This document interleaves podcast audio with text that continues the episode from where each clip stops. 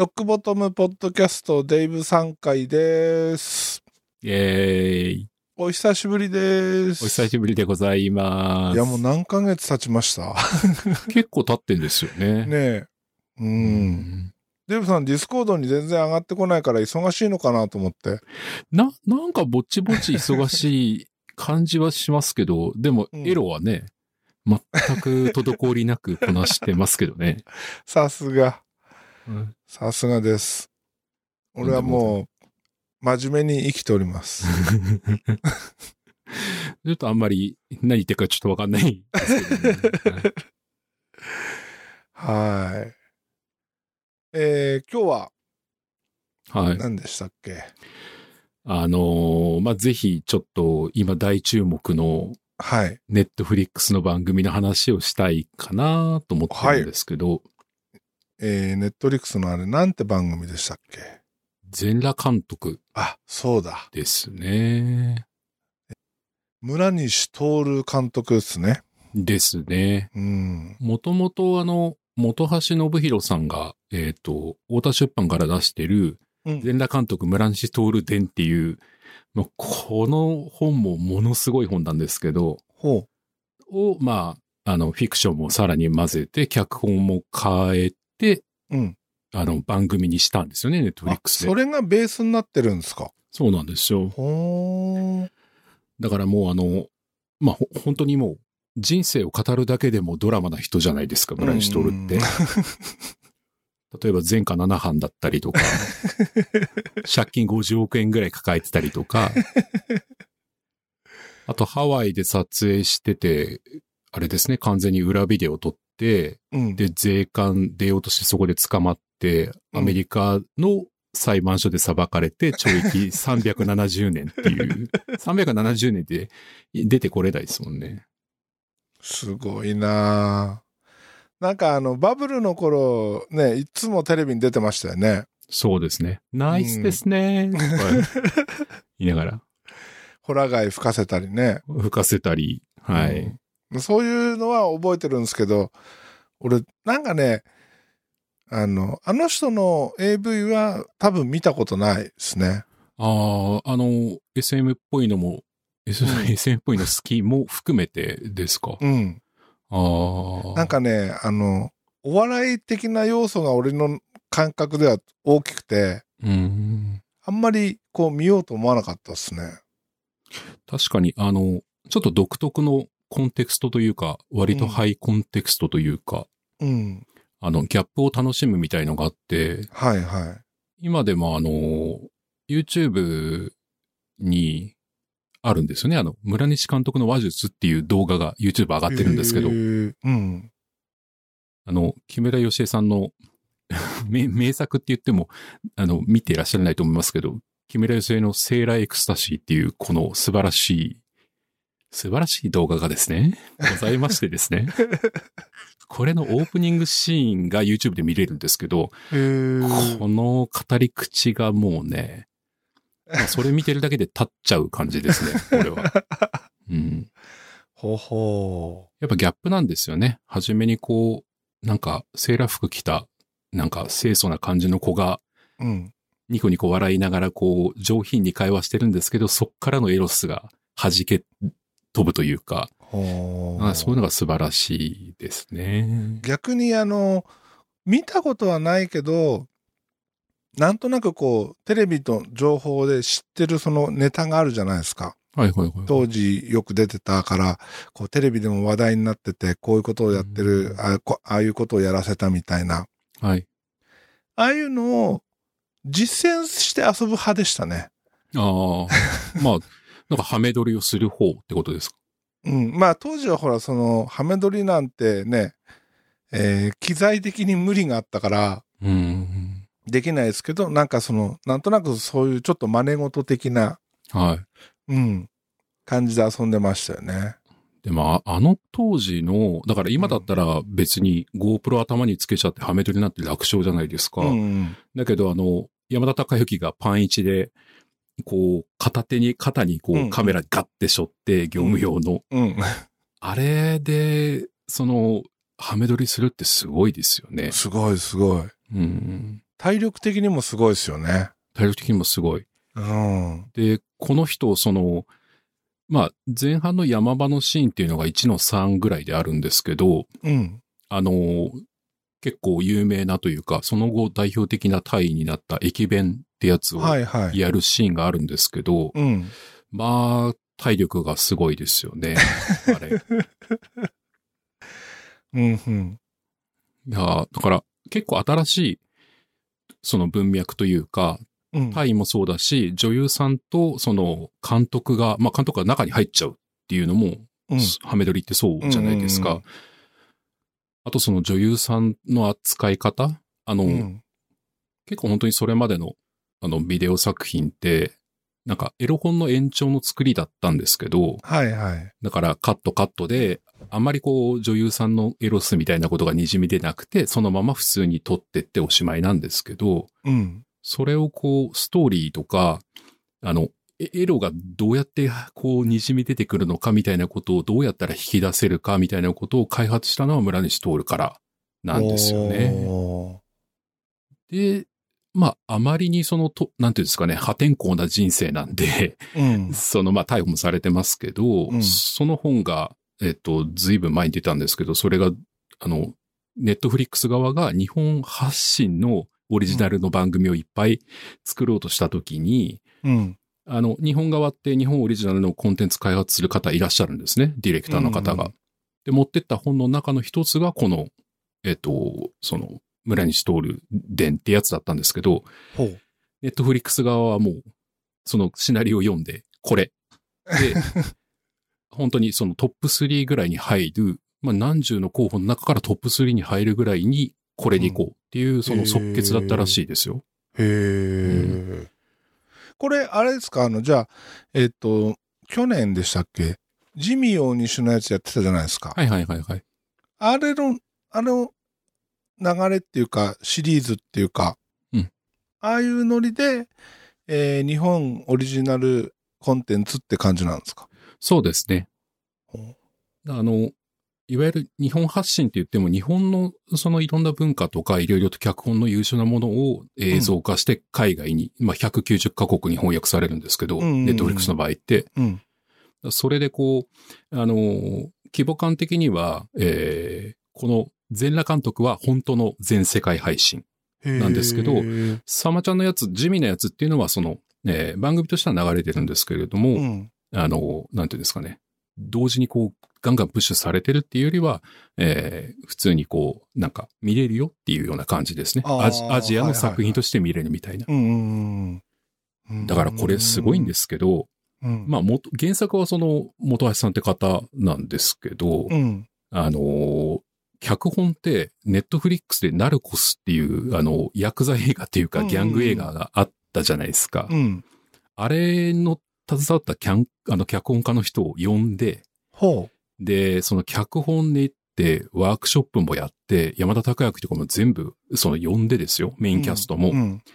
で、その脚本から、その展開から、人間関係からみたいなやつを全部ワークショップでやりきって作り上げてから、その、撮影に入るみたいな、やっぱすごい贅沢な撮り方してるんですよね。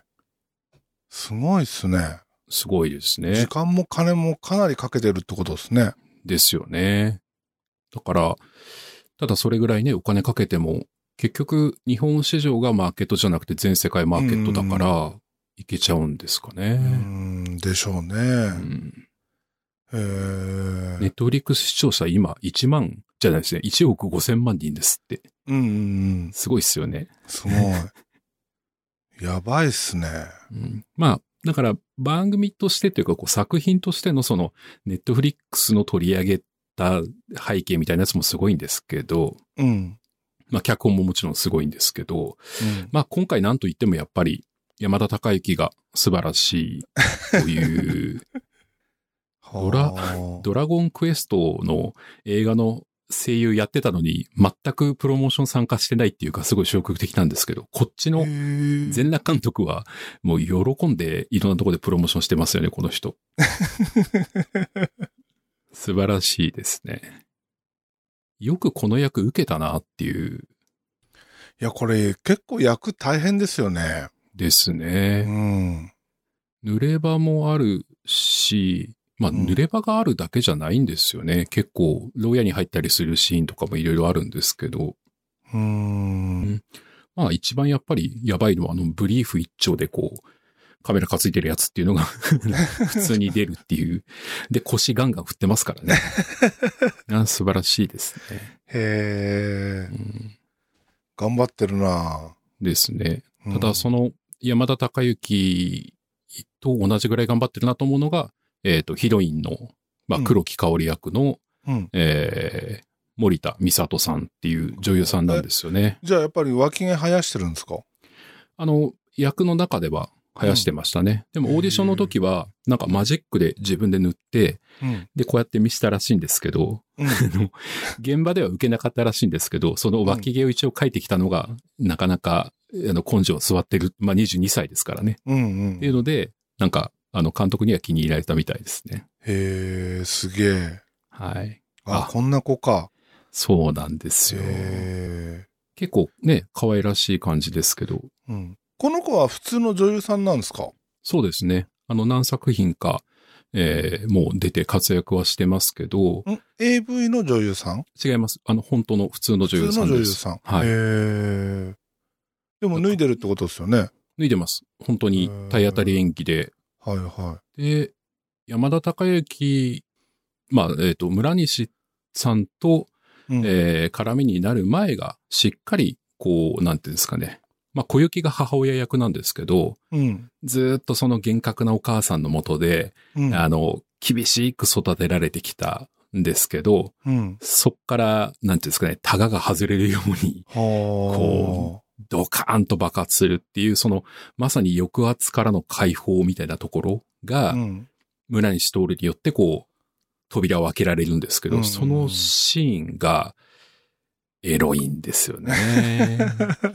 だから、まあ、それはネタバレじゃないと思うんですね。まあ、黒木香りなんで、絶対、あの、やってるからなんですけど、うんうんまあ、駅弁のシーン、その駅弁を開発したシーンと、うん。えっ、と、監督との初めての絡み、うんそれもその、絡みに入る、さあ撮影しますじゃなくて、あの、流れでガーっていくシーンがあるんですけど、これのエロさがものすごいですね。へうえ。ん。これは抜けますね。は いマジっすか。うんはい。うーん。で、さすがに AV を扱っている作品なんで、うんあの、他の AV 女優さんなんかも結構登場するんですよ。ほで、その、さっきこの森田美里さんは普通の女優さんなんですけど、AV 女優さん側からは今度、川上、えっ、と、七海さんっていう女優さんう。うん。がいらっしゃって、この方は僕が大好きな両辱系の、こう、あの、犯されて、こう、なんていうんですかね、いやいやながら落ちていくみたいなやつが出てるえ女優さんなんですけど、この方も素晴らしいですね。ほそういう、あ、そうですね。ナナミン。ナナミンと呼ばれていますが、う。ここの方素晴らしいですね。で、まあそうやってこう役者陣、まあもちろん玉山哲司さんとか、まあ、ん三島ひかりの弟など三島慎之介さんとか、あと、石橋亮とかも、まあいい役の人いっぱい出てんですよね。まあそういうこう役者陣も、まあ脚本素晴らしくて役者陣も素晴らしくて、さらに言うと、セットとか絵作りも素晴らしいんですよ。やっぱりあれ、あの、ジミーの時と同じで時代背景にあった、そうですね。、セットっていうか、うん。小道具から何から含めて、その当時の、それを再現してるって感じですか？そうですね。ただちょっと面白くて、やっぱり海外展開みたいなことを考えているのか、うん。あの、衣装とかは、その80年代っていうとちょうどあのディスコブームとか、うんお立ち台とかああいう感じじゃないですか。だけど、あの時ってダボダボのスーツですよね。あの、あ、男の方が？男の方が。うん。はい。肩パッと入ってベローンってした感じの。うんですけども、割とこう、あの、男優陣は、まあ割とタイトな感じのスーツで、かっこいい感じなんですよね。で、これを衣装をつけてる人は小川久美子さんっていう方がつけてて、あの、うんキルビルとか、ああ、はいはいはい。やってらっしゃるような、やっぱりまあ、国際的に活躍するような、えっ、と、うん衣装デザイナーさんが、あの、ちゃんとついてやっているし、へで、その、先ほどのその、歌舞伎町の風景みたいなやつは、今度、美術は清水武さんっていう方が美術なんですけど、ーうん。あの、実際歌舞伎町って、もちろん、チャーリーさんもよくご存知ですけど、そんなび建物ってそんな高くないっていうか、あの、まあ、ゴゴジラビルとかできたんで高いですけど、それ以外はうん割とそんなに背背は高くないじゃないですか。うんうん。あの、いわゆるなんかこう、ニューヨークな感じの、こう、なんかルツボっぽい感じとかはあんまりないんですよね、実は。うんうんあの、た、横に広いっていうか。なんですけど、それもこう、どん底から這い上がるみたいなところを出したかったんで、うん。そのセットも、まあ、フル再現したんだけれど、割とこう、なんですかね、上下方向の動きがあるような、うん、なんか街並みを再現するようなことまで結構お金かけてやってんですよね。へえ。で、まあ、その中で、さらに、あのーいわゆる我々で言うとこのカラグレなんですけど、うん。うん。まあ、カラコレは当たり前ですけど、カラグレの部分もしっかりやってて、うん。なんかそれこそデビッド・リンチの作品とかを手掛けたカラーリストあの、うん。カラグレをやる人ですよね。うん。と、その、もう本当に、あの、ロサンゼルスに行って、そこで最終的な色調整全部やって。その80年代の表現したかった衣装から街並みの、ん。その、あそこでこう、結構濃厚、濃密な感じの絵になってると思うんですけど、作品が、その濃ゆい感じのところをしっかり色でも表現できてるっていうのがへえ。素晴らしかったですね。すごい凝った作りになってるんですね。なってますね。うーん。最後に、あの、ちょっとだけ音楽系の話になるんですけど、うんえっと、音楽って岩崎大成さんっていう方なんですけど、この方、あの、僕、あれなんですよね、あの、入江優っていう監督が大好きで、あの、埼玉のラッパーシリーズ撮ったりしてる方なんですけど、うん。あの、その方の作品とかでも、あの、やってらっしゃる、えっと、いわゆる劇版家というか、あの、音楽担当されてる方なんですけど、うん。あのーなんか80年代の、えっと、日本っていうと、結構その辺のあの、80s のポップを流しそうなんですけど、やっぱりこれもこう海外展開で、えー洋楽当ててんですよね。へえ。あの、イギーポップのパッセンジャーとか、ちょっとこう、勢いのあるようなとこはそれが必ず流れるとか、うん。あとちょっとその、まあ、居酒屋の女将とえあの駅弁のシーンのところは、えー、ミスター・ロンリー、ロンリーってやつですね。歌わなくていいミスター・と思うんですけど。ロンリー、え？心は点々点ってやつ？ああ、えっと、そっちじゃないですね。古。はい。へえ。あ、こういう曲が流れるのね。そうですね。ここで、そのワールドワイドな80年代で、ちょっとなんか日本ってああ面白いなと思いながらも、音楽では、その、その時の雰囲気みたいなやつを共通し、共有してるので、はいはい。まあ、世界各国の人が見た時のその、うん。洋楽の大ブームみたいなやつはああったじゃないですか。この時も。デッド・アライブ、ペットショップ・ボーイズ、ユーリズミックス。懐かしいなね UB40、はい。セッペリン。この辺を邦楽持ってこなくて洋楽持ってきてるのは岩崎大成さんのやっぱりセンスな感じですかね。マービン・ゲイまである。うんうんうんルビーの指輪ですよ。うわー懐かしいな。えー、ちなみに俺先輩がね、ルビーの指輪のレコーディングエンジニアやってたんですよね。あ、そうなんですか？う。うんん。えー、いろんなんなんだな。ストーンズ、ジャーニーとか。ジャーニー、はあ、スターシップ。えー、面白そうっすね。お、これで音楽系でまた興味が湧いてくる感じですかね。そうそうそう。なんかどこでどういう風に使われるのかなっていうのがちょっと気になりますね。ええうんうん。あもう、今まで通り、今までこう、ちょっとご説明した通り、うんまあ、脚本、俳優さんも結構ね、ね、その AV を扱う作品にしては非常に豪華で、うん。で、かつ美術から衣装から音楽から、しっかりその、えー80年代と日本のちょっと特殊な感じを出すののをもう全力投球してて、うん。で、もうしっかり8話分、もう、あれですよね。8月8日に公開して全部8話一気にボンと出して、まあ、うんネットフリック方式ですよね。これは、まあ、素晴らしいですね。ん。いや、ちょっと見なきゃな。うん。今ね、ちょうどネットフリックスもう見ないしと思って一回解約してるんですよ。はいはいはいはい。なんでね、えー、また再契約して、ちょっとこれ見なきゃいけないですね。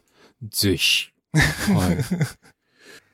あの、はあちょっと泣けるシーンというか、まあ、その、駅弁のシーンなんかちょっと僕は泣いちゃいましたけど、うん。悲しくエロいみたいな、チンコ足しながら、し 息子も泣きながら私も泣くみたいな、そういう感じですね。了解です。はい。じゃあちょっと、見たらまたこれ、これの回やりましょあそうですねう。。はい。多分それぞれの人が、あの、すごくこう、思い入れのあるシーンとか、自分の体験とのあれとかあると思うんですよね。うーん。あ、俺ネトラレのシーンとかも結構来たな。奥さん、まあ、村石徹の奥さんの絡みのシーンとかもあるんですけど。これ結構早いうちに出てきますけど、これもいいですね。うーん。うん。まあ、なので、一応あの、単語としては、えー今回のテーマとしては、駅弁ホラガイピエール滝と、駅弁ホラガイピエール滝と、ピエール滝出てくるんですね。あの、へえ。えーこの人登場してて、まあ、あの、削除されないで配信されてるんですけど、はいはい、そういうことか。えー結構、あの、重要なっていうか、いい役で出てますね、ピエール滝はい。やっぱりね、最近、あの、何でも、こうね、こう、薬で捕まったぐらいでそこまでやらなくていいじゃんと思うんですけど、そうですね。うん。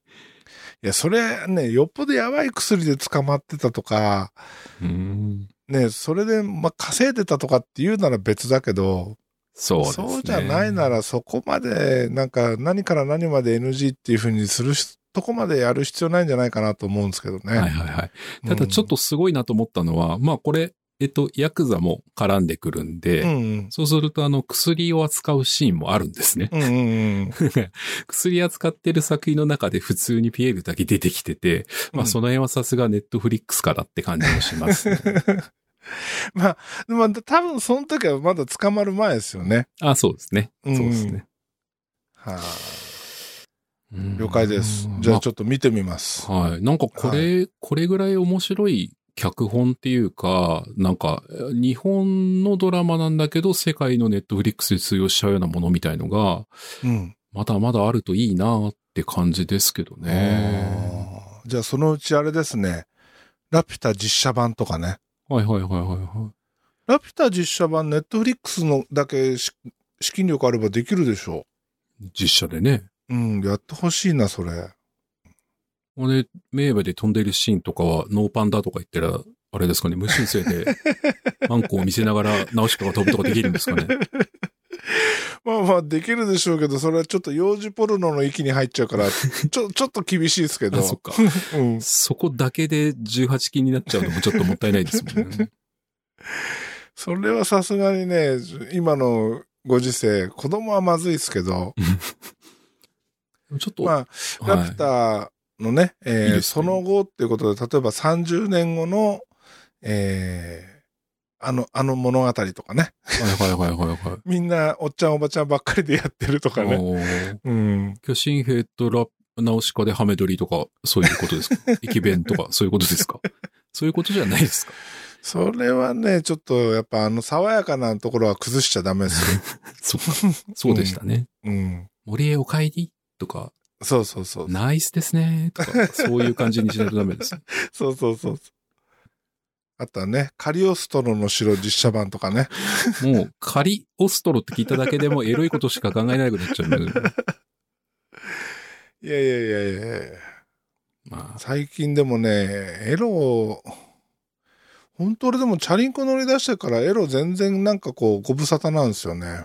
それどういう関係があるんですか？その、何か発散しちゃうんですかね？多分。エロを。うん。えあの、チンコの裏筋をこう、自転車で圧迫されてて、あ それはないっすねの。あ、そういうことじゃないんですか？それは、うん。逆に玉の裏が痛いのが治っ、落ち着いてきて、えーガンガン走れるようになった分、こう、体力的にこう、消耗してるんでしょうね。はいはいはいはい、はいうん。あら、ちょっと自転車乗るのやめた方がいいんじゃないですか？いえいえ、なんで、健康な方がいいやないか。いや、この前もね、お姉ちゃんにね、ご飯連れてってもらったんですよ。いいじゃないですか。なぜか今年の初めぐらいから私がご馳走するからご飯行こうってずっと言われてて、うん。で、そんなんどうせ言ってるけど、言ったら俺払わなきゃいけないし、めんどくさいしいいやと思って、はい。スルーしてたんですよ。はいはいはい。そしたら、一体いつになったら行くの？って言うから、じゃあ、じゃあ行こっかって言ってですね。はい。で、俺、もう酒飲まないで帰るわって言ってたら、え？飲まないの？って言われて、じゃあ、じゃあ、じゃあ飲むか。っていうことで、ホテルを取ったわけですよ。はいはいはい。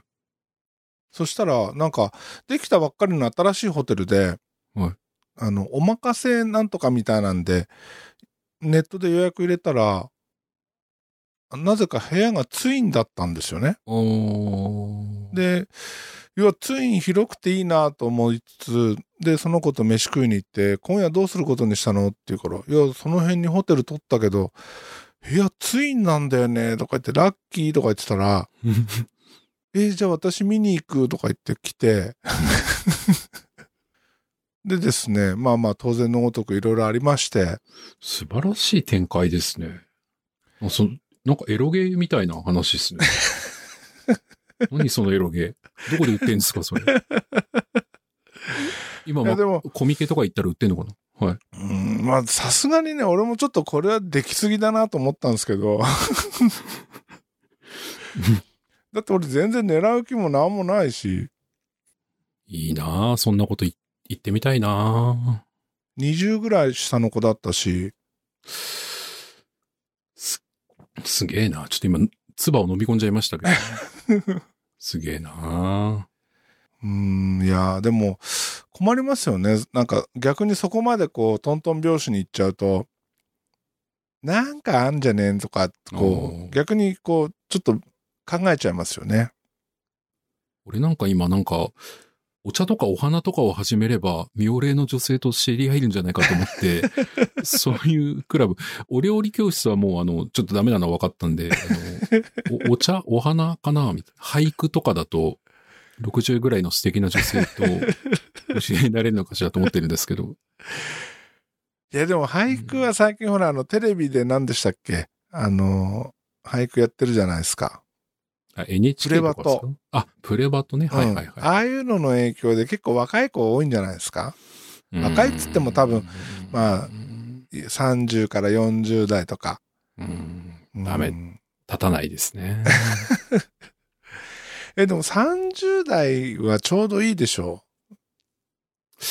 いやー、ま まだ何かをこう、なんつうんですかね、背負ってる感じがするんですよう。ね。お60代本当にもう、これがあの人生最後のエッチっていう感じの方もいっぱいいらっしゃいますからね。うんじゃあ次ですか。はい。はい。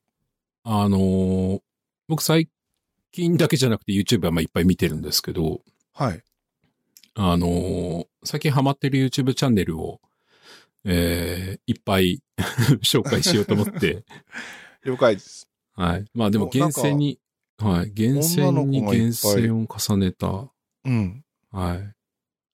あのーこれですね、えっと、まあ女性はこういうアプローチありだなと思うんですけど、まあ登録者数のやつをこう、ちょっと添えたりしてますけど、えーまあ可愛い女の子が出てきて、うんいろんなメーカーのお洋服とか、えー下着とか、水着とかを。えー着て紹介するっていうやつなんですけど、うん。この人たち、あの、なんていうんですかね。まあ、エロの最先端ではあるんですよね。どういうことですか？あの、乳首を、えっ、と、見せるのは、えーダメなんですよね。一応 YouTube のガイドラインって。はいはいはい。別に書いてないんですよ。乳首見せたらダメって書いてないし、正規見せたらダメって書いてないんですけど、うん。あの、多分そのラインがあるんですよ。うんうん。で、乳首も、あの、えっ、と、ニプレス、肌色のニプレスが映り込んじゃうのはいいんですけど、うん。えっ、と、普通に、うそのプライベートで出てきてるこういう YouTuber の方が、えー乳首出したのはダメ。だけど、うんファッションショーは、ファッションですから、乳首普通に出ていいんですよ、YouTube って。ほで、この人たちはその中で、まあ、うんファンを獲得しなきゃいけないので、う。うん。できるだけギリギリの見せ方なり、その、まあ結局、お洋服を毎週紹介しますって言ってますけど、うん。そんなの、あれじゃないですか、あの、えっと、なんだろう、みんながそんなエッチな下着着るわけじゃないので、うん。毎週毎週そんなやってないですよね。だから、イコール、結局ファンは男性ばっかりで、うん。まあエロいのを目当てに、もう俺もそうですけど、あの、集まってきてるんですよね。ほでなので、その、まさにこの、なんていうんですかね、まあ、7万人から今50万人ぐらいの登録者数のおお姉さんたちを貼ってますけど、うん。まあ、この人たちは、その、それこそドリキンさんがカメラが最強だって言いながら、えー、アクションカメラだって言ったり、RX100M3 だっつったりっていうふうにこう、うん。ふらふらしながら、その時その時の最先端、まあ、ふらふらって言っちゃいましたけど、あの、その時の最強を追い求めるじゃないですか。うん。この中で、ここの方たちも、なんていうんですかね、そのファンが何を求めているのか、胸なのか、そのフリートークの時の感じなのか、うん。あーお尻なのかみたいなところを、それぞれの人の体型に合わせて、こう、最良なものをデザインしていって、うん。で、YouTube にそれを出し続け、で、今、あの、ペイトリオンとか、あの、お金払わないと見れないとかっていう、その課金の方法も YouTube 以外でもあるので、うん。あの、そ、そっちでいくらお金か払わせるかみたいなところも含めて、うん。なんだろう、下手な、下手な YouTuber って言っちゃうとあれですけど、普通にあの、なんか、例えば僕とかもブログで製品レビューとかしてますけど、そんなレベルじゃない、この、なんつうんですかね、超高度な、あの、カスタマーエンゲージメントのデザイうンん。ができてるんだなっていうことを勉強した風にしながらオナニーしてるって感じですね。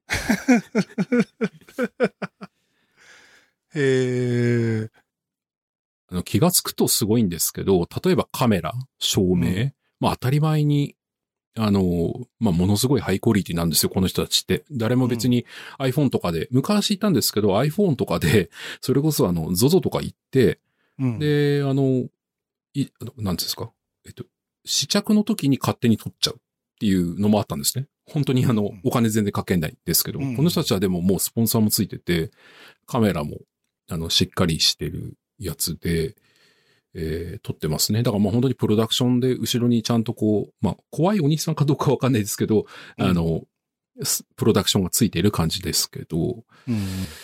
まあ、こういうのも、なんつうんですかね。ちゃんとやると、すごい勉強になるなっていう感じです。はいへで日本人でも若干なんか出てきてるんですね。なんか佐久間、なんだっけな。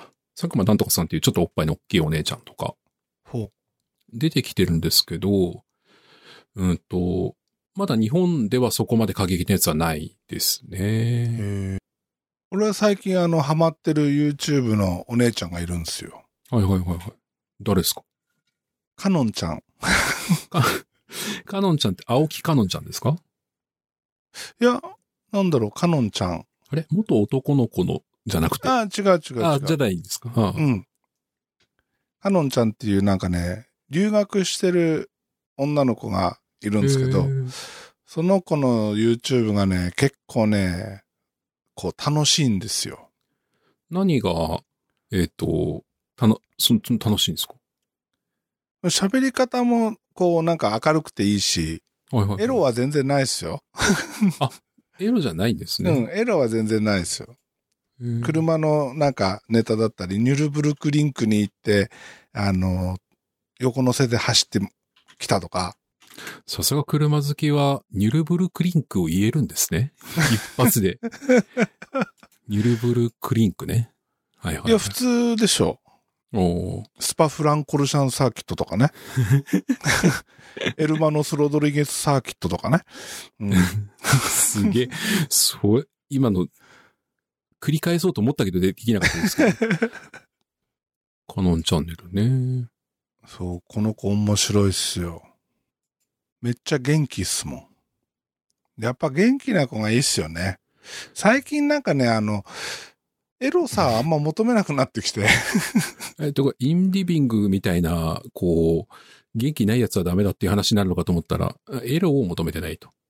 そうそう。え、エロを求めてないっていうか、それはそれ、これはこれみたいな。うん。うん。まあですよね。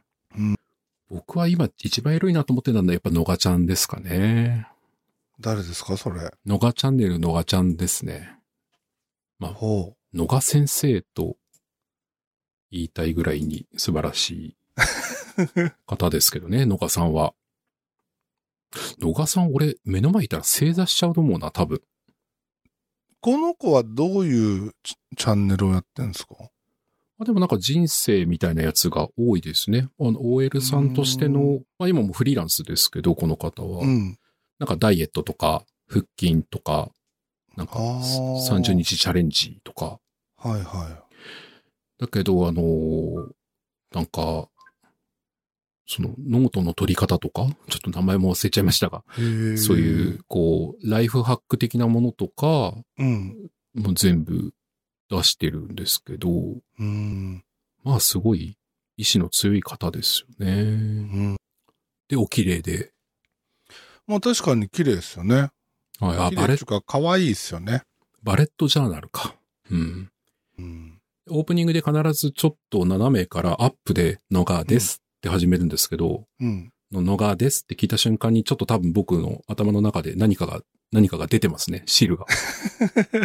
のがですって言われる。いや、それとカノンちゃんだってオープニングで、せーの、カノンですって可愛いっすよ。ああ、いいですね。うん、いいですね。うんうんうんうん。みんなの好きな YouTuber を言うっていうのも楽しいですよね。ねえ。うん、最近特に多いからね。ああ、うん。いろんな人が出てるから。僕はでも一番 YouTube で、じゃあ性的に興奮するのは誰かって言ったらカッチャンネルのカッチャンさんですね。俺 YouTube にエロさを求めたことがないからわあ、かんない。マジですか？うん。カッチャンネルさんすごいんですけどね。白石さんみたいにあの、お料理を作ってる方ですけど、うん。カッチャンネルさんは今、名古屋で38万人ですね、登録。えー、すげえ。それこそ、のりごとうさんとか、うん。あの、ジャンボのナイトさんとかのすぐ近くに住んでますね、この方。うん。うん。料理、料理のあれ、サムネイルばっかりだ。そうですね。腹減ってきた。やばい、腹減ってきた。なので、ちょっと下半身に血液を生かさないと、あれですね。もうエロよりも食欲の秋。まだ夏だけど。そうですね。うん、まあそうですね。あの、白石さんのように、カッチャンネルにエロ、エロを感じているのは多分、世の中広しよりも俺しかいないだろうなとは思いますね。そもそもそんなにね、あの、お顔で売ってらっしゃる方ではないんですけど、そこがまたいいという、絶対この人は性のポテンシャルが高いと、私は確信しております。私はこの方のビデオをぜひ撮らせていただきたいと思っているんでございます。はいはまあ、それはさておきと。まあ、YouTube 楽しいなという、はい。はい、話題でございました。了解です。はい。で、まあ、私の回となると、うんだいたい LVR の話があるんですけれども、はい。えーまあ、あれから結構経ってますけども、本当にもう、うんどんどんどんどん、こう、作品はリリースされてるわけで、うん。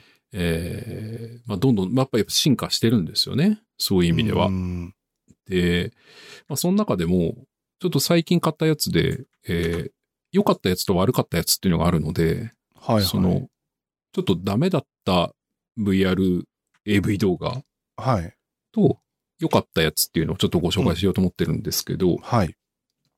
これが、また、タイトルが長いから、よ、読むのがあれなんですが、うん、まあでも、プール痴漢 VR っほてやつなんですよね。でもこれ、何がすごいかっていうと、う。うん。あの、水中痴漢なんですよ。うん。あの、水の中でいたずらするんですよね。はいはい。だから、えっ、と、VR のカメラごと、下に、あの、だから水中に入るんですね。うんうん。3DVR でしっかり、えー入ってって、うん。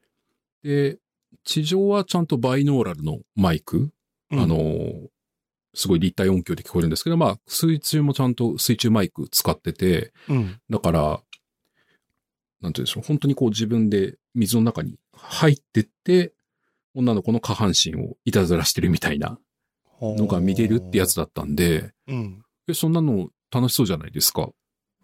だって、完全に水の中で VR で、だいたい普通はサメが襲ってくるとか、あの、そんなばっかりですよ、VR のやつって。すごい深海に連れてかれて、うん。なんか、ゴロゴロ、なんかあの、マグマが噴火し始めてみたいなやつの怖いやつばっかりなんですけど、うんえーいいじゃんと思ってやったんですけど、あのーまあ、これ、なんていうのかな？分かったんですけど、うんそ、の、水中でエロいのって、うん別にその 水中にずっといて、女の子の下半身いたずらしてるうだけってあんまり楽しくないんですよね。で、これ気がついたんですけど、うん。痴漢ものと同じ構造なんですよ。その、水中 VR のエロスと、うん。えっ、と、痴漢 VR のエロスが共通してるなと思ったんですけど、つまり、うんあの、狭い中とか限られた視線の中で、うん。えっ、と、下の方を攻撃してるじゃないですか、股間とかを。うんで、そこは、まあエロいんですけど、うん。ポイントはそこから水中あるいはその痴漢の場合も上にカメラが向いた時にうん。女の子の顔が映るシーンがあるんですよね。ねあの、振りをするじゃないですか。縦振りで。はいはいあ、あっこが偉いんですね。あっこが。でよくよく考えると、股間をこうやって手でやってるだけって、その、うん顔映んないので女の子の反応が見れないんですよ。うん。で水中も同じなんですね。だから、うなんか、チャプチャプやってる中で、自分だけボコボコボコってなんか、あんまり音が聞こえない中で、うん。目の前の女の子の股間触ってても、うん。これ楽しいのかどうなのかわかんなくて、それがザンバーンって言って、あの、えー、あれですね。水上の方にバーンとカメラが行った時に、女の子がまんざらでもない顔してるって、あ、うん。痴漢で感じてて、へへへへっていう、この下世話な楽しさがあるので、あの、あんまり実は水中痴漢、うん。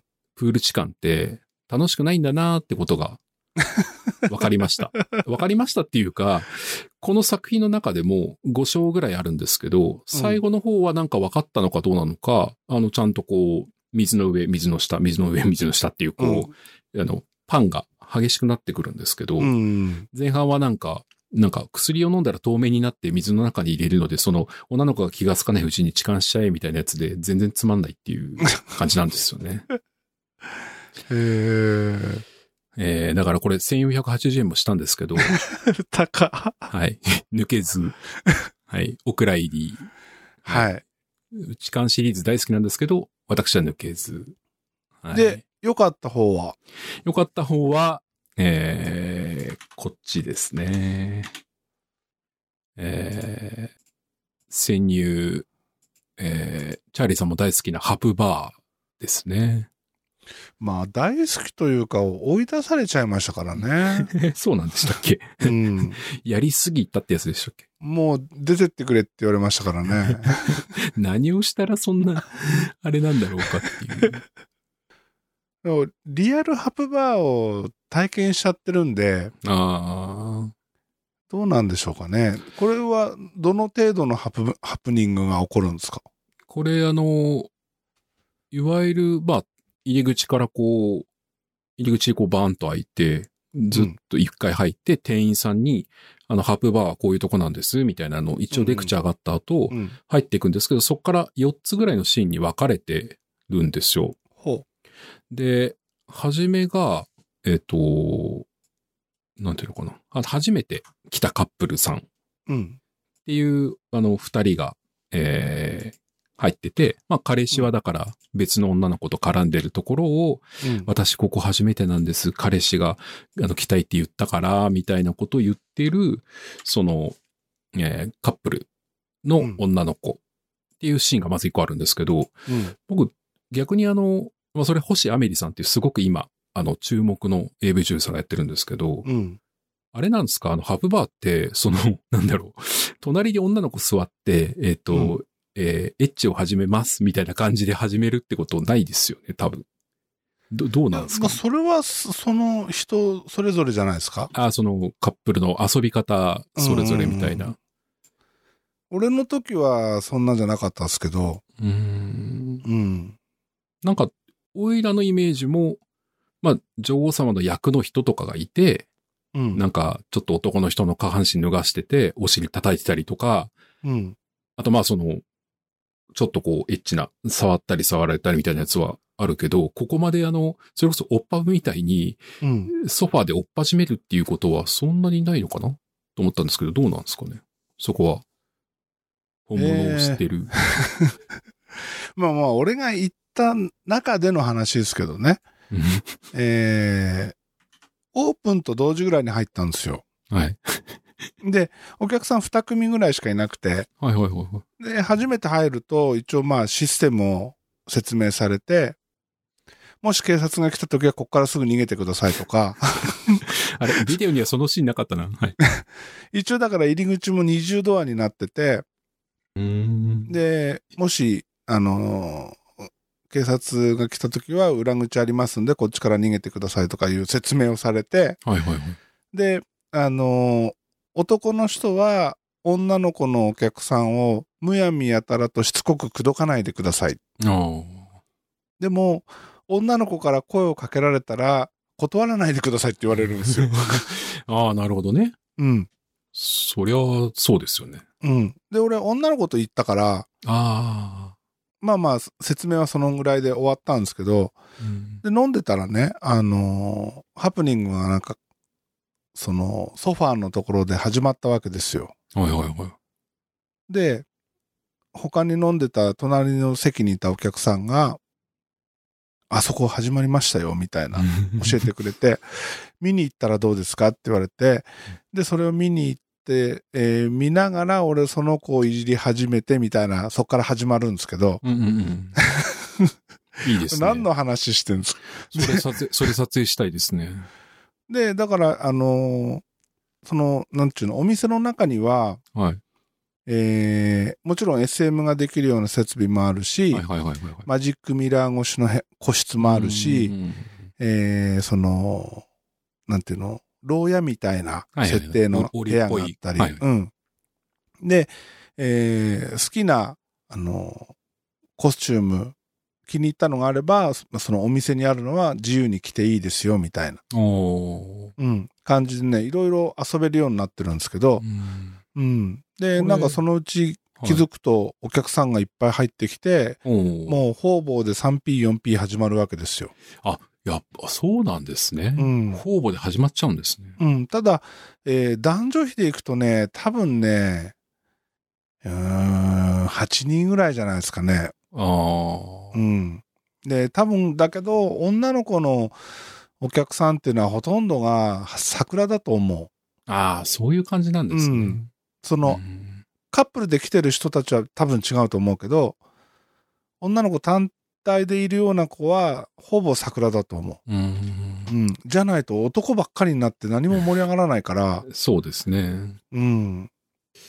なるほどね。うんこれ、この VR のやつも、あの、実はちゃんと、あの、実際にある店舗で、僕、あの、なんだろうな、20ページぐらい見て、うん店内の、その、映ってる間取りと、うん。実際の店舗の写真と 見比べたんですけど、多分、ブリスアウトっていうお店なんですね。これ実際に今でもあるお店なんですけど、まあ、縦にバーンと長くて、うんで、あの、さっきチャーリーさんが言ったみたいな、まあ、ソファーのコーナーもあれば、えっ、と、ちょっとカーテンで仕切られてるとこもあり、個室もあり、うん。で、衣装があの壁にぶら下がってて、好きな衣装を着て、うんえーできますみたいなやつなんですけど、うん。あの、初めのその、えー初体験カップルのところは、ソファーの隣に星アメリさんって方が来て、うん。で、あの、なんか私緊張しちゃってみたいなことなんですけど、もう目の前に VR なんで顔を振ると彼氏が他の女の子と絡んでるから、うん。なんかそれに刺激されて積極的になるみたいな。まあ、このシーンだけでまあ、ちょっと二度ぐらい出てきちゃう感じですね。俺はね、なんかもう連れてった女の子、ネットで知り合った子だったんですけど、その子が行きたいって言うから行ったんですよ。すげえなで、もうめんどくさくなって途中から放置して俺他のお客さんと世間話して、どっか他面白い飲み屋ないんすかみたいな盛り上がってたら、はい。彼女彼女止めさせた方がいいっすよとか言われて、振り返ったらもうパンツ脱がされてて、あで、カウンターにこう、うつぶした感じで。後ろになんかもう、ね、チンコ丸出しの兄ちゃんがもう今にも入れそうな勢いでいるわけですよ。はいはいはい。で、その、話してた他のお客さんが、さすがに生は良くないんで、やめさせた方がいいですよって言われて、うんまあ確かにそうだなと思って、俺もね、こう、振り返って、はいはいはその、今にも入れそうな体勢になってる兄ちゃんに、い。にお尻を突き出して、俺に入れろ？あ、そうじゃなくて。うん そうじゃなくて。お前何やってんだよ？って言ったら、そいつ、もう腰に手当てたその体勢のまま、いや、いや、僕はそういうつもりじゃ、とか言って、いね さーっていなくなって、どういうつもりなんだよ、じゃもうわけわかんなくて面白すぎるわ、この店と思ってあ。。そ、そ、そんなつもりじゃん。じゃあどんなつもりだよってね。すごいなそ、でそのシーンないなでね、あのーもうベロンベロンに酔っ払ってたから、その女の子。はい。で、パンツ履かせて、はいはい。で、座らせたんだけど、トイレ行きたいって言い出して、はい。で、トイレあそこにあるよっつったら、あの、もう歩けないから連れてってって言って、担いでトイレまで行ったわけですよ。はいはいはい。で、中に入れて出ようとしたら、はいズボン、ズボン、ズパンツ脱げないから脱がしてって言われて、で、こう首に捕まってる状態で、パンツ下ろして、はいはいはいはい。こう座らせたんですけど、そしたら、俺の首掴んだままちょろちょろちょろって始めちゃって、あでもね、その前にね、そのパンツ下ろしてって言ってる時に、横見たらね、おっさんがなんか横でしゃがみ込んでんですよ。で、で、おっさん嬉しそうな顔してしゃがみ込んでて、おっさん出てけよっつったら、あ。え、ダメですか？って。ここで見てちゃダメですか？とか言い出して、そりゃ、見、見たいですよね、そりゃ。うん。さすがにでも、なんか俺それを見るっていう感覚が俺にはなかったから、あだダメだろ、お前出てけよ、っつって、追い出して、で、おしっこして、で、あ早く拭いてパンツ履けよ、っつったら、拭けないとか言って、拭いてとか言われて、初めて、こう、なんか拭いて、またパンツ履かせて、いいですうね。ん。だから俺、ほ、その時はもう他の女の子とどうこうじゃなくて、そいつの面倒ばっか見てた。でも、いたしてないんですか？そのことは。ジャーリーさん。で、しばらくして、もうお宅ら帰ってくれって言われて、はいはい。で、多分俺がその拒否、拒否ってばっかりいたからだろうね。ああ、なるほどね。うん。で、帰ってくれって言われて、店出て、もう夜中の歌舞伎町っすよ。えー俺はね、帰れたんだけど、さすがにいくらなんでもこのベロンベロンの女の子を置いて帰るわけにはいかないなと思って、うん。で、まあホテルの空き部屋探してですね、ホテル行ったわけですよ。はで、とりあえず、もう服脱がせて、もう寝てろと。寝かしたんですけど、俺もね、それで寝たんですけど、なんかね、こう、想像しくて目が覚めたわけですよ。うんうんうんそしたら枕元で四つん這いになって、一人でやりながら入れて入れてってうるさいわけですよ。で、しょうがないからやっちゃうじゃないですか。あ。それはやっちゃいますようね。ん。そしたらね、まあその子チャットで知り合った子なんですけど、うん。次の日、えー家帰って、こう、チャットにログインしたらですね、そこの女の子たちから、チャーリーってそんな人だと思わなかったみたいな、バンバンメッセージ来るんですよ。え、何の話？と思ってたら、あの子酔わせてやったでしょみたいな。ひどくないですか？はいなんか俺が酔わせてやっちゃったみたいな話になってて。酔わせて、やっちゃったの間が随分、はしょられてる感じはしそうます、ね。そうそうそう。で、なんかもうそこにいた女の子たちからソース感食らってですね。じゃあその子が言っちゃったってことですか？そチャーリーさんになんかお酒飲まされてやられちゃったみう。たいな。うん。うんひどいっすよね。俺もう被害者っすよ。うん でもその子、ま、まださらに訳があって、はい。他の野郎どももその子を狙ってたやつが何人かいたわけですよ。はいはいはで、その一週間前に、みんなで飯食いに行った時に、男の一人がその子を送ってくよっつって、ホテルに連れ込もうとして失敗したわけですい。よ。ああ、なるほど。ね。で、俺昨日失敗しちゃったみたいなことを言ってて、で、俺らみんなで、お前ら誰でもいいのかよ、もうちょっとちゃんと選べよみたいな話を散々説教してたわけですようん。うんうんその翌週俺がそんなことやっちゃったもんだから、気まずい気まずい。しかもその子がバンバンこう言いふらすもんだから、言っちゃうわけですね。うん。あんなことしてる最悪と思って。うん先週、あの、散々言ったけどごめん、みたいな。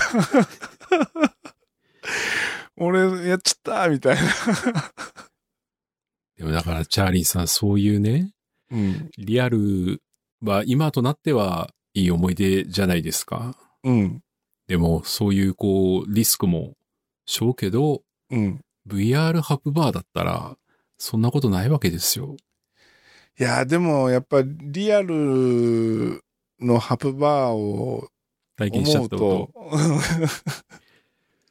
でもこれあの、その4つぐらいあるシーンの、うん。初めのその初体験カップルいいんですけど、その後にあの、まあ、割と熟年夫婦みたいな感じのうん40代ぐらいの夫婦の体の人たちが入ってくるんですけど、ほこの奥さんの加藤彩乃さんっていう AV 女優さんは。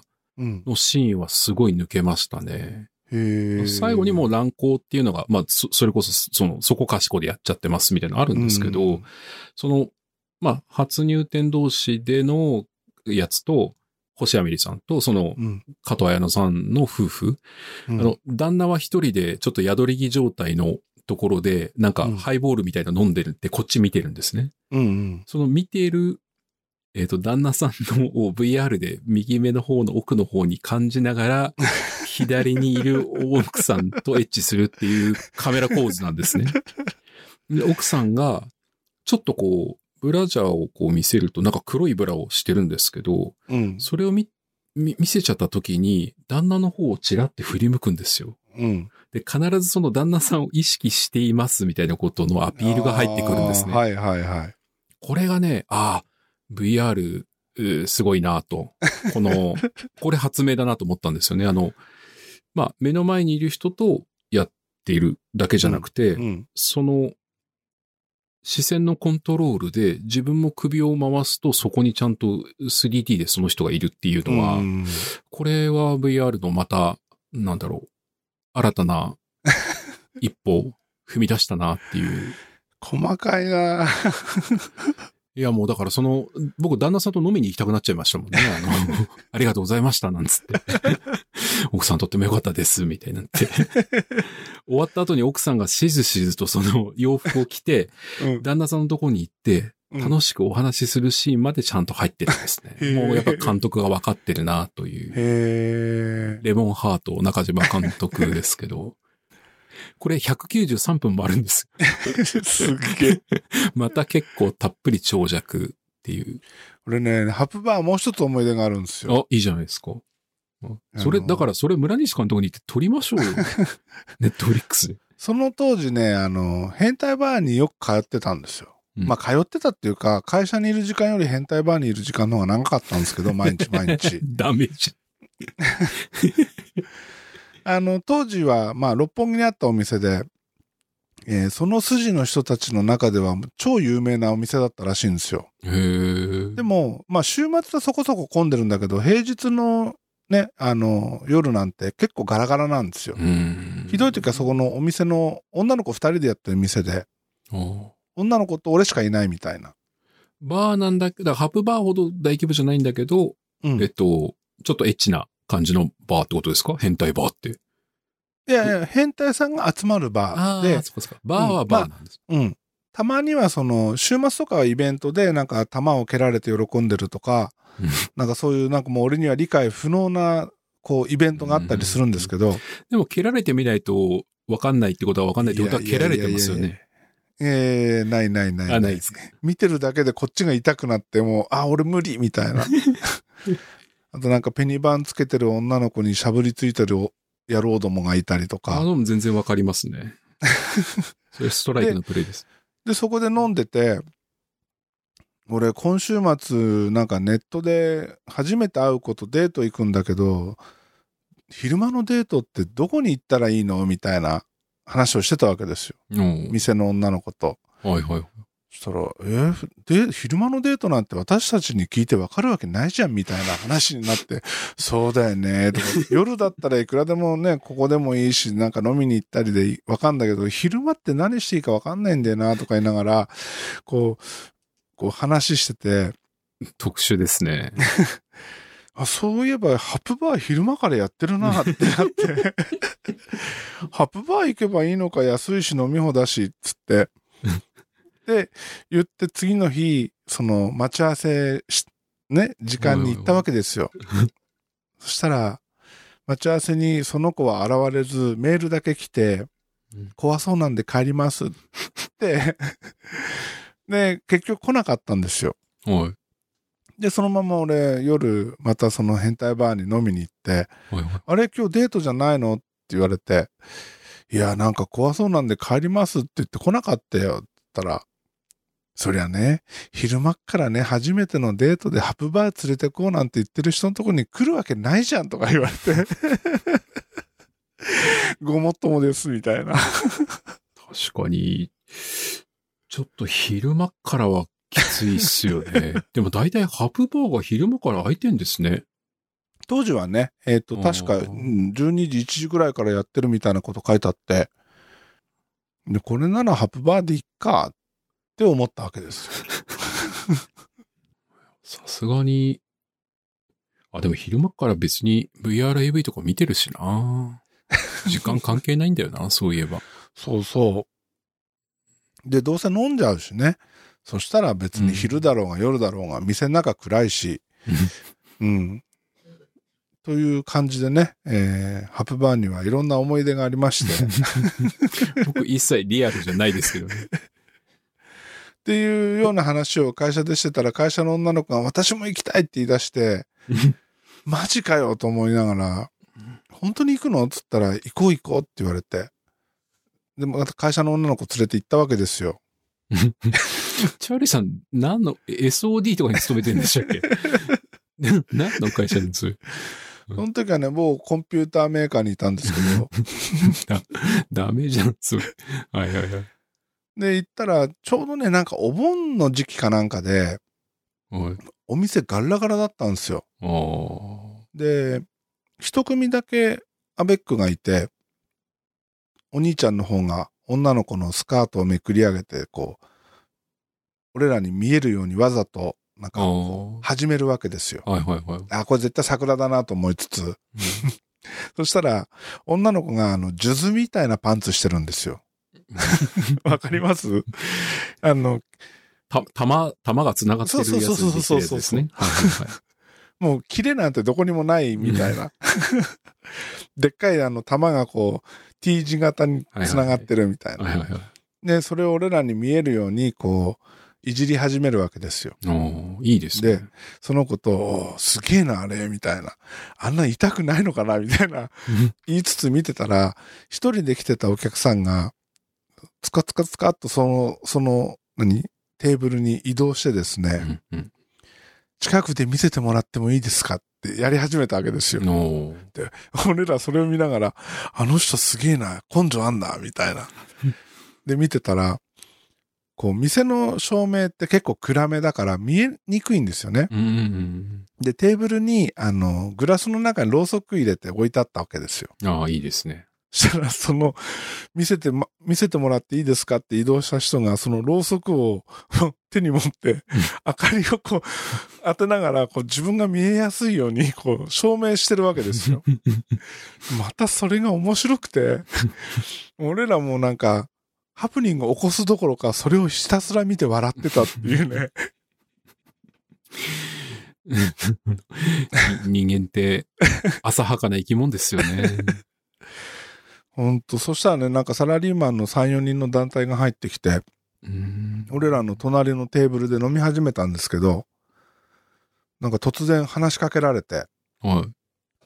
あの、僕たち初めてなんですけど、ここはどう楽しめばいいんですかって聞いてくるんですよ。うん。で、いや、俺もこの店初めてだから、まあ好きなようにやればいいんじゃないって言ったら、え、お兄さん初めてなんですか？てっきり、あの、常連さんかと思いました、みたいなこと言われて、どんだけ俺馴染んだ風に見えんだよとか思って。チャーリーさん多分どこにいてもその場での常連感が出ますよね、多分。人徳だと思うけども。で、その子、その何、サラリーマンの団体にこう、いろいろ教えて、そのシステム的なことを説明して、だから常連さんじゃないですか、もう。いやでもほら、ハーフバーなんてどこの店も大ね概似たようなもんだからはいはいはい。まあまあ、ここの店はどうかわかんないけど、大体こんな感じだよ、みたいな説明してあげて。で、なんか、どうしていいかわかんないでいたから、ほら、あそこのお客さん見てみ、笑えるから、みたいなね。で、みんなでその、こう、ろうそくの光を当てながら、あの、かぶりついてるおっちゃんを見て大爆笑してたっていうね。はい。もうストリップ行った時に、えあの、女優さんの足の回転方向に、と一緒になって回ってるお客さんとかはちょっと、自分も同じ体勢になりながらも、まあ、ちょっと笑っちゃいますよね。まあ、それに近いもんありますよね。ありますよね。うん間抜け感がね。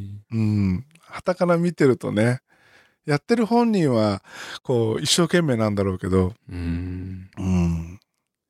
まあそもそも会社の女の子をそんなとこ連れてく俺もどうかと思いますけど。えやっとそこに気がついたんです。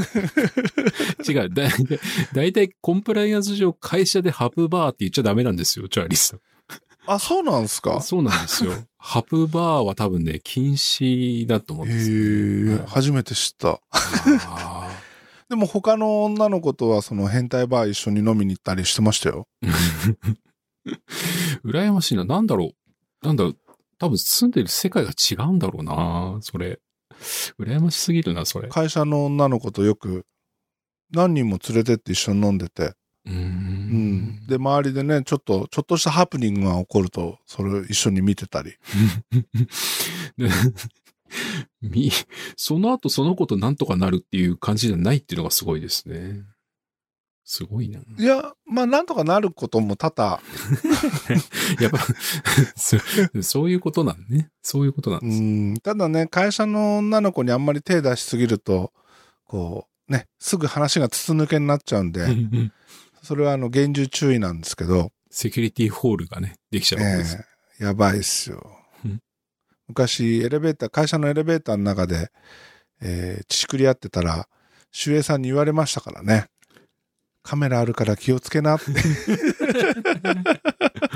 お前見てたんちゃうんかっていう。すげえな。うん、それからはそのエレベーターの中でそういうことはしなくなりましたけど、資格をちゃんと探してやるんですね。うん。そう思ってその半地下みたいなこう、そ、なんちゅうの、倉庫のところで、ここならバレないなと思って、連れ込んだんですけど、声が響きすぎてダメだったっていうね。もう口を押さえながらなんとか終わらせたみたいな。うん。やべ、ここリバーブすげえと思って。思わず、思わずデリバーブかけたくなっちゃうみたいな。本当もう、皆さん注意してください。皆さんその注意いらないんですよ、普通。マジっすか？いいっすね。や、やっぱり、やっぱりそういうのも全部動画に撮っときたいですね。いやいやそれは、こう、心の中に残るからいいんですよ。ああ。うん俺今いいこと言った。エロは心の中にそうそうそ。そうういう。うん。特に自分の行った行動に関してはね。うん。まあまあそうですようね。ん。なんか俺、なんかとんでもないろくでもなしじゃないですか。こう、振り返ってみると。いや、よかったなと思って。この VR 話になると、チャーリーさんがあんまり俺、そういうのはっていうのが多かったので、このハプバーの VR を見つけ、それが良かった時は、あの、これでチャーリーさんも絶対話すなと思ったんですけど、そこまで言うとは思いませんでした。ほんとね、ハプバー、ハプバーはいろんな思い出がありますね。でもこの VR、超リアルハプニングバー体験 VR は、はい。8月14日まで、えー、半額セール実施中。さっきのあの、1480円フルプライスの半額740円で見れますので。そんな安いんですか？そうなんですよ。へー。193分たっぷり、ハプバーを。次の日に女の子に告げ口されないようなハプバーの体験ができますからね。でも、あれじゃないですか、見てて。いや、こここんなんじゃないよ。この、このシチュエーションありえないとか。あーだから、チャ、でもチャーリーさんぐらいしかそれ言えないですから、俺だったらこうやるって、いきなりなんか、腰を動かし始めるかもしれませんけど。うんあ、この中であの、店内一斉フェラチオタイムみたいなのあるんですけど、そんなんあるんですか？そんなんなかったっすよ。フェラフェラ抜き大会とかで女の子で、あの、誰が一番初めにフェラ抜きができるかみたいなやつに、そういうタイムがあったんですもうね、完全放置プレイでしたね。でですよね。お店からは一切何もないですね。うんんまあでも、エロは偉大ですね。偉大ですね。ただ、あの、注意し、場所と時間は注意しましょう。うん。ね会社はダメなんですよね、普通。会社はダメです。うん。会社はダメです。まあ、昔よく会社の中でね、あのー股間触り合いっこしてたりしましたけど、また、ちょっと、事事情が変わったぞっていう。何何？事情が変わった。まあそういうこともしてた時期もありましたけど、はい。僕も会社でしいたした話とかあるんですけど、まあちょっとあの、ちょっといろんな事情があってあまり言えないっていう、あれがあるんです。まあ人生いろいろ、そうですね。はい、うん。そういうのもないと。えー楽しいことがないとやっぱり面白くないんで。うんなところですかね。そうですね。はいぜひ、ちょっと3体とか、もうね、見てる場合じゃないので、読んでる場合じゃないので、全裸監督見た方が絶対楽しいと思うので、了解です。はい。じゃあそれは近々見てみます。ぜひ。はい。はい。なわけで今日は終了しましょう。ありがとうございました。ありがとうございました。また次回お願いします。ありがとうございます。はいはい。